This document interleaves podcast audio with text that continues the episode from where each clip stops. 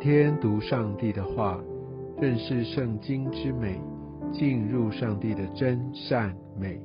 家人们平安，我是怀德。今天我们进入到创世纪第四十二章。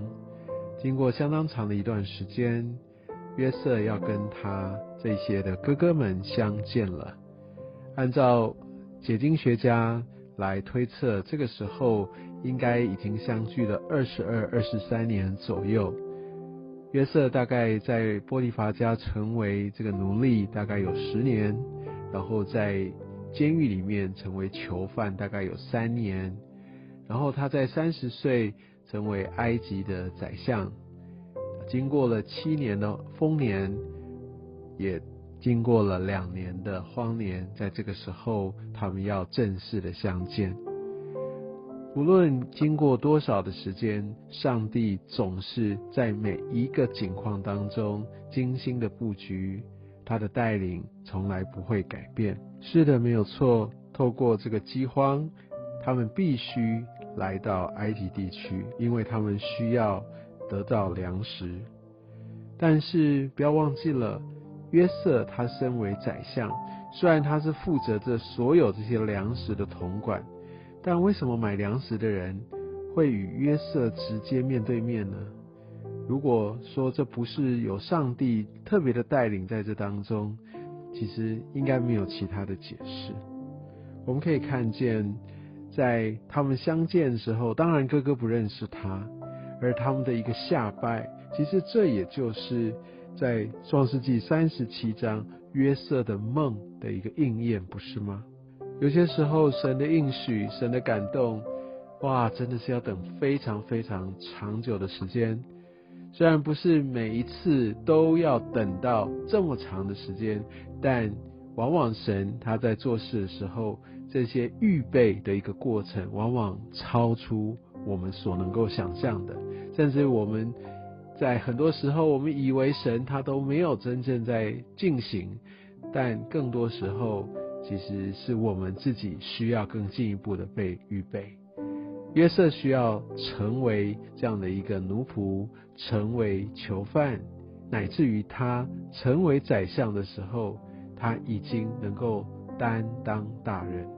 当约瑟与哥哥相见的时候，哥哥不认得约瑟，其实这也难怪，因为约瑟离开他们的时候，其实只是十七岁的一个青少年，而现在约瑟。已经是一个中年男子，而且他是一个埃及高官的一个打扮，所以哥哥们绝对不会想到，也能也没有办法认出他来。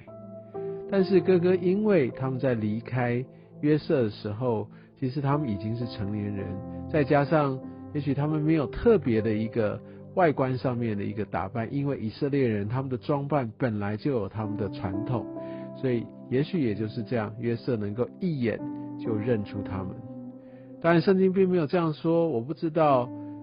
或者约瑟也常常想起他在呃被卖的或这些受苦的过程当中，那些哥哥们的脸庞，是不是也常常浮现在他的眼前呢？当然，圣经并没有那样写，但我必须说，有很多很多的这些的纠葛，有这些很。不好的这些的记忆，我相信也一直埋藏在约瑟他的心里。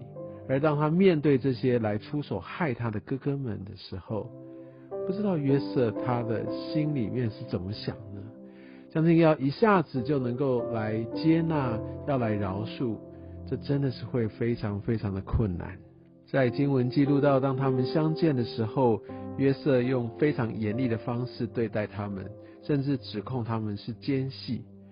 也许用这样的一个方式，约瑟要来确定他们要说出的话是很小心的，必须是实话，而不再是虚谎的话，乃至约瑟可以更多了解到他现在他的家庭的状况。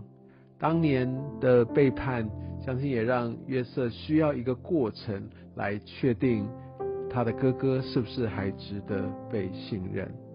而我们也相信神在这当中也在约瑟的心里动工。原本呢，他要把所有的哥哥都留下来，留在监里，只派一个人回去。但经过三天之后，约瑟有一些的改变，只留下一个人，而让其他人可以多带一些粮食回去。我相信神在这当中也不断的对约瑟的心在动工，在软化他。也相信这三天在监牢里面的生活，好像神也在撼动这些约瑟哥哥的心。所以当他们被提出监来，来听到约瑟所说的话，他们马上就指出自己的罪来。我想很多时候，神也透过这些的苦难、这些的逼迫，会让我们很诚实的面对我们所犯过的罪。我们需要去处理我们所犯过的罪，乃至于我们能够来到神面前悔改，重新的更新。我相信这也就是神常常使用这些的环境，来让我们知罪，乃至于我们可以转向他，来抓住恩典。而我们可以看见。约瑟就是要他们逼着他们要把他的小弟卞雅敏可以带来，我相信这也就是一个测试。约瑟不是很确定他的哥哥们是不是也会善待卞雅敏，他也很想要知道到底他弟弟现在的状况。也许他也想到自己当时的一个处境，因为卞雅敏其实是跟他同一个母亲所出生的，他也同样得到。他的父亲雅各的一个宠爱，那会不会卞雅敏其实也是遭受很大的痛苦，甚至他会不会也不在人世了，跟他一样？